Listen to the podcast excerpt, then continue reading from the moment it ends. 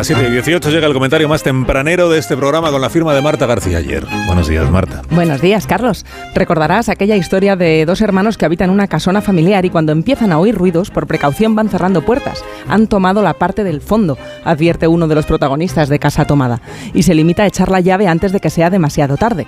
Tendremos que vivir en este lado, dice resignado. Los hermanos no protestan ni se hacen preguntas al echar la llave de la puerta del pasillo. Unos desconocidos les están desposeyendo poco a poco de la que siempre ha sido su casa y ellos se limitan a acomodarse en la parte que les va quedando. Y a medida que el temor a la masificación turística crece en destinos desbordados por la demanda, nos pasa como a los hermanos en esta obra maestra de Julio Cortázar. Hay sitios a los que vamos echando la llave. La última propuesta es para la Plaza de España de Sevilla. Mucho antes ya le pasó al Parque Güell. Parques y plazas tomados por el turismo que al volverse intransitables no se les ocurre otra cosa que cobrar entrada.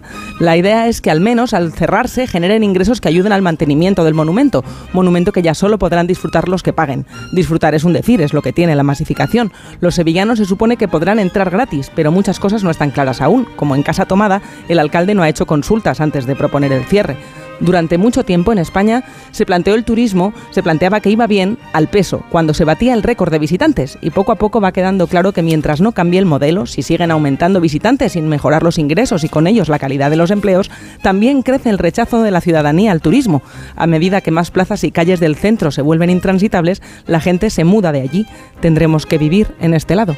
Moraleja, Marta. Al convertir las ciudades en parques temáticos, los vecinos las veremos con prismáticos. Aquí a las ocho y media te espero para analizar los asuntos de actualidad. Aquí nos una- vemos. En una redacción que es el lugar más natural en el que podemos estar. Y a celebrar el 25 cumpleaños. Son las 7 y 20 minutos, 6 y 20.